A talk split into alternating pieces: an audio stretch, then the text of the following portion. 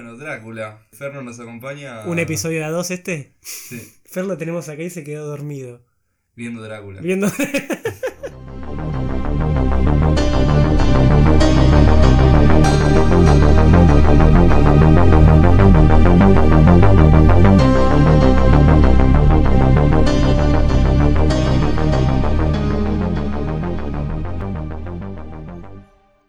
Buenas noches, Screamers, y bienvenidos a una nueva review. Posiblemente esta review salga después del episodio de Dinner Party. Mi nombre es Rodrigo Gilhueto y estoy acá con Yardi. Solo dos esta vez, ¿no? ¿Cómo anda, Yardi? Todo tranquilo. Somos Eh, dos, pero está el tercero acá presente en la habitación con nosotros. Es más, yo quiero despertarlo hablando. A ver si no se escucha y se quiere sumar. Pero sí, eh, acá nuestro compañero se quedó dormido viendo, viendo Drácula, ¿o no? sí, así es. Y después, lo entiendo. Es- ah, ok, ese ya es el primer pie acerca de la review. Para los que no sepan, vamos a hablar hoy de Drácula, la serie que salió ahora en 2020, sí, a principio del 2020 en Netflix, que es una coproducción de Netflix con BBC. Sí, en inglesa. Y es una serie de tres episodios, una miniserie de tres episodios autoconcluyentes, cada uno de una hora y media, así que llevó tiempo, porque es básicamente una película cada uno. Sí, la verdad que. Ah, espera, antes, antes, Sí. esto lo estuve viendo en otras reviews, me parece que es mejor primero dar la trama y después empezar a hablar, porque me di cuenta que siempre Sí, la tiramos como para el final. Sí, sí, lo tenía también. Sí. Y me parece mejor para, para que la gente ya entre en onda. Son es la serie básicamente de la vida de Drácula. Está muy basada hasta cierto punto en, en la, en la novela de Bram Stoker. Son, En los primeros capítulos. Exacto, son tres episodios que te muestran la vida de Drácula en distintos momentos. El primero es del invitado, es, creo que ese sí es literal de la Sí. novela, Fer lo sabía, mala suerte se quedó dormido, pero es de, de un invitado que llega a la mansión de al, al castillo de Drácula y de toda su convivencia ahí, el segundo es de Drácula viajando hacia Londres y el tercero es de Drácula polémico en el siglo XXI, en el día de hoy. Así que bueno, tres episodios que cuentan la vida de Drácula, su, su leyenda, sus experiencias y más que nada su relación con Van Helsing, ¿no? Con el linaje Van Helsing. Ahora sí, ¿qué te pareció, Jardy? Y, a ver, yo, por ejemplo, estaba, estábamos buscando, obviamente, cosas siempre que, que salgan de terror para, para poder eh, ver, hacer reviews. Y la verdad es que la vi para. La terminé de ver para. Para justamente poder hacer la review, porque la verdad es que me, me aburrió un poco. Te emboló. Hubo cosas que igual me gustaron, a ver, lo, tampoco es como que de la nada... El, el tercer capítulo en realidad me parece el más flojo. Creo que todos están de acuerdo en eso, en que el último es de lo más flojito, que ahora en la sección con spoilers hablaremos más, pero sí. Sí, yo, yo la, bueno, la, dije, bueno, le voy a dar una oportunidad porque fue, bueno, es el director de, de Sherlock, creo. Claro, es de los creadores de De los Sherlock. creadores de Sherlock. Lo que sería un showrunner, me parece que Sí. se dice bien, que son los que diseñan todo. Y por eso tiene el mismo formato, ¿viste? De hora y media, episodios y largos, media y casi sí. películas. Y le diste una oportunidad por eso vos. Sí, yo dije, bueno, ya está. Igual Sherlock nunca, nunca vi Sherlock, pero, pero dije como, bueno, a ver si con otro in- cosa que Sherlock Holmes nunca me interesó tanto, capaz Drácula, con esto que hablan tan bien, es un personaje más interesante. le voy a dar una oportunidad. Perdón, eh, Mark Gatiss y Steven Moffat. Ah, Esos son los nombres de los creadores, va, de los desarrolladores, los creadores de, Drácula y también de Sherlock. Sí. Es, eh, las primeras dos capítulos es interesante pues justamente intenta reproducir el formato de la novela, como a partir de relatos, de una entrevista, de ir contando a través de una carta que teóricamente escribió el, el invitado desde afuera de ella el castillo y todo eso, como que te lo van relatando. Es interesante y la verdad que el primer capítulo me gustó y el segundo un poco menos y bueno, después no tanto. Es interesante, bueno, por ejemplo, esto que, que hablábamos de que se, se grabó todo en, en Eslovaquia al final. Claro, todos piensan que va a ser en Rumania, en un castillo de Rumania, y Sí. están totalmente equivocados. Fue un castillo por fuera de todos los estudios y eso. Gran parte, por lo menos del primer capítulo, fue en un castillo en Eslovaquia. Sí. Es loco, es loco como, como, no sé, en Midsommar también nos pasó que dijimos, bueno, Suecia, ¿por qué no estarían grabando en Suecia? Y lo grabaron en Hungría. Como que es loco como Sí, las locaciones a veces difieren tanto, pero uno la ve como alguien que no conoce todo y dice... claro, te- caes. Bueno, gran parte, por lo menos me acuerdo que fue una de las cosas que más me choqueó de Game of Thrones. Todas las escenas del desierto de Dorn se hicieron en España, viste, que nunca te imaginas España como desértico yendo a ese punto, pero sí. Y es muy interesante ver cómo se las arregla en la producción y eso. Pero bueno, por fuera de la parte todo de producción, toda la parte de atrás a la hora de crearlo, sí, es una serie bastante floja y que hace agua en bastantes ámbitos. Los actores quizás no tanto, por más de que yo me acuerdo que Fer dijo que se parecía a Tommy Wiseau, el actor. Al principio. Al principio. Pero a mí como que lo que más rescato fueron el, tipo los dos actores principales, el que hacía de, Drácula y el que hacía de, la chica Van Helsing, que fue cambiando el nombre a lo largo de las épocas. Fue como lo más eh, fuerte entre todos, pero no sé, los guiones siento que había diálogos muy, muy cringes. Sí, muy petes, hay que ser realista. No sé, yo lo que fue la mayor crítica que te hice apenas me la puse a ver, que fue al minuto 10 del primer episodio, Drácula le dice, ¿cómo? ¿Usted eh, quiere tomar? No, yo no tomo vino. Y es como, ay, sí, ya sabemos todos que sos Drácula, no tenés que guiñarnos el ojo constantemente diciendo, ¿entienden? ¿Entienden que tomo sangre? Ya sabemos. Y es como que hace esas referencias como para el espectador, no para la trama. Entonces, eso es, no es un spoiler ni siquiera. Pero es como que el espectador ya sabe quién es Drácula, es una figura mundialmente reconocida, emblemática de las historias desde hace siglos. Y como que te tiran todas esas referencias cuando vos ya sabes, y es como, si eso lo diría en un, en, un aspecto real, es rarísimo. O sea, si lo, realmente lo traemos a esa situación, el tipo, un tipo viene y le dice, no, yo no tomo vino, la primera pregunta que le hago es, ¿qué tomas entonces? o sea, eh, no sé, son momentos en los que realmente no tiene mucho sentido de por qué hace esas referencias. Y a partir de esas hay millones. Sí. Algunas más evidentes, otras más ridículas, pero, pero puedes encontrar bastante. Yo creo que está armado para un público más no tan consumidor de un cine más artístico, como más una serie para binge watch. O sea, sí, totalmente. Para este, la maratoneas, la viste y. Bueno, justamente decía eh, ahí cuando estábamos buscando, además de lanzarse en Netflix, cuando se lanzó en la BBC en, Reino Unido, fue durante tres días seguidos. Claramente no tenían pensado como uno por semana ni nada por. Toma, mirala toda entera y ya está, y no, no jodas más. Pero, pero sí, realmente es bastante flojita en ese aspecto. Tal, el segundo capítulo me gustó un poco. Sí, fue interesante. Eh, fue como el más misterio que había. Eh, con todo el día de quién estaba en, el camarote 9, qué pasaba, cómo iban a ir desapareciendo uno por uno. Me pareció, me resultó como innovador. Yo no sé, yo la verdad no leí la novela, no sé si eso pasa realmente en el libro. Sabemos todos que el primer capítulo es lo que más, tipo, directo el libro lo saca, pero el resto no lo sé. Sí. Y el infame tercer episodio, creo que acá podemos poner ya con spoilers, ¿no? Hablamos a partir de esto con spoilers un poquito. Eh, sí, sí, bueno, la que suena la alarma. Va a estar sonando la alarma a partir de ahora porque vamos a hablar con spoilers del más polémico de todos, que fue el tercer y último capítulo, que es en el siglo XXI. Qué ridículo, ¿no? Va, o sea, sí, sí, es, entendible que Drácula siga viviendo si es un ser inmortal en esta época, pero no sé. Sí. A ver, como que de alguna manera, bueno, él se lograba adaptar a través de esto de que adquiría eh, los conocimientos a través de la sangre. Eso me pareció original. Iba, sí, iba entendiendo y estaba interesante.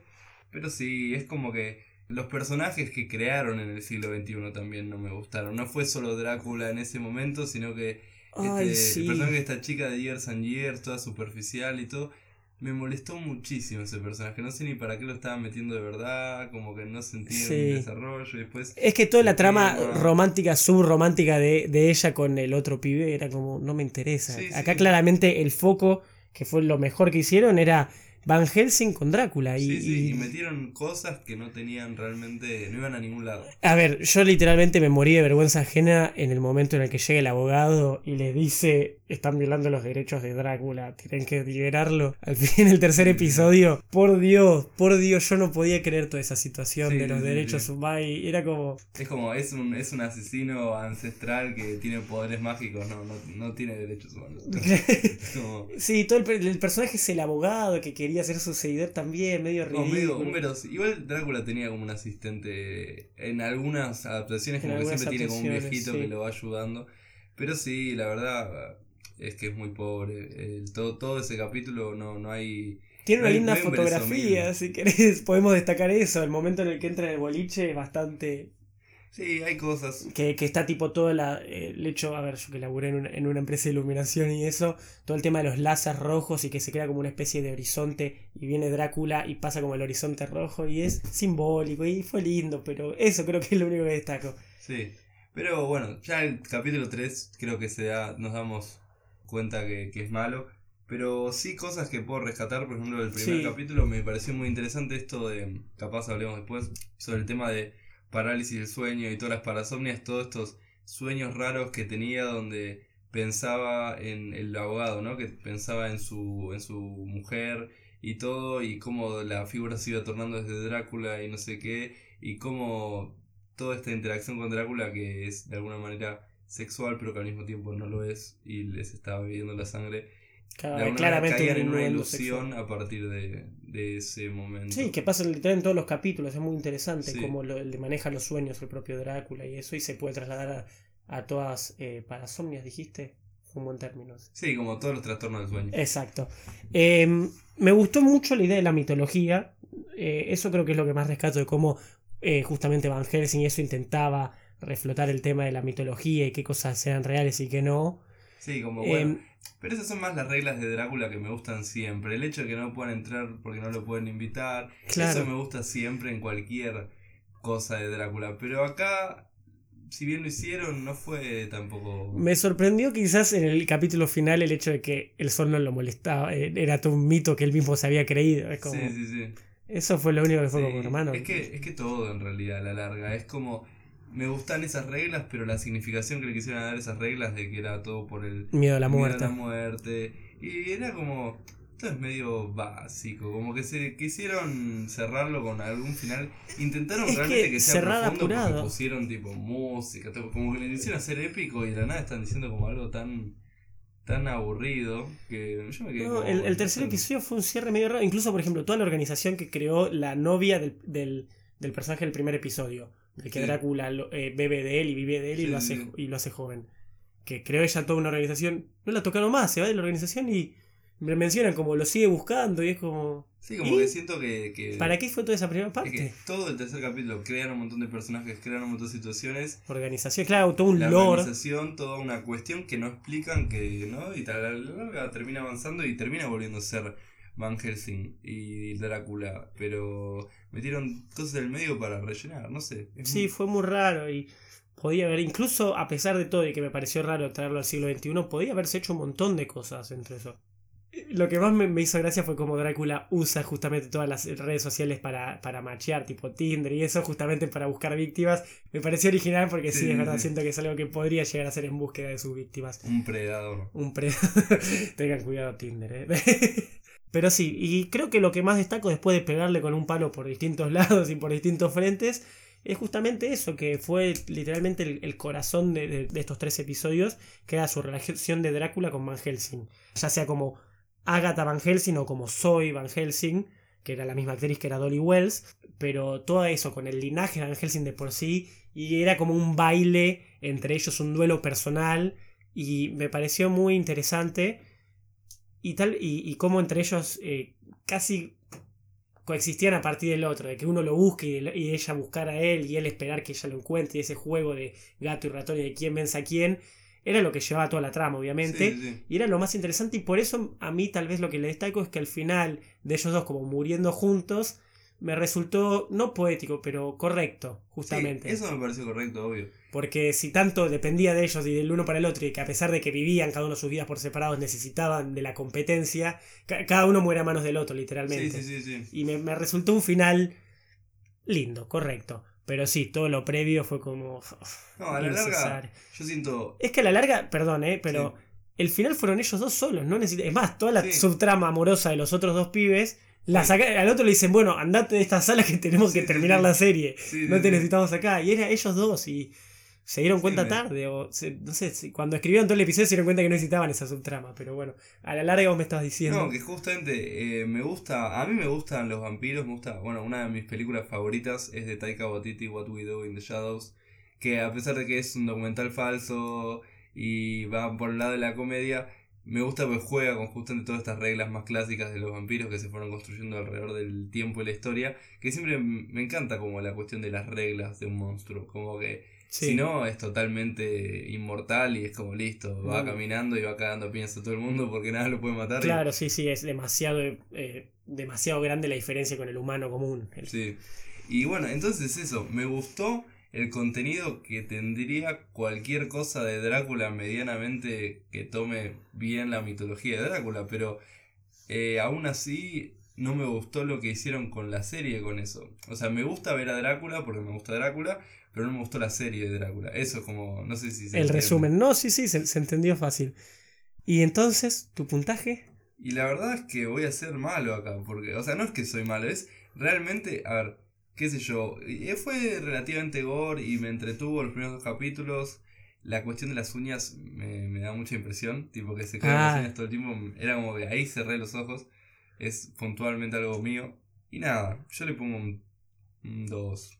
O sea, realmente no, no siento siento que a pesar de que la vi y la transité, fue más como el tercer episodio. Bajo eh, todo. Tardé una semana en ver el tercer episodio. Como que la mitad, pausé y después me olvidé. y, después y dejaste que pase. Un pedazo y llegó un amigo y así. Y, después lo terminé de ver y fue como, no, no.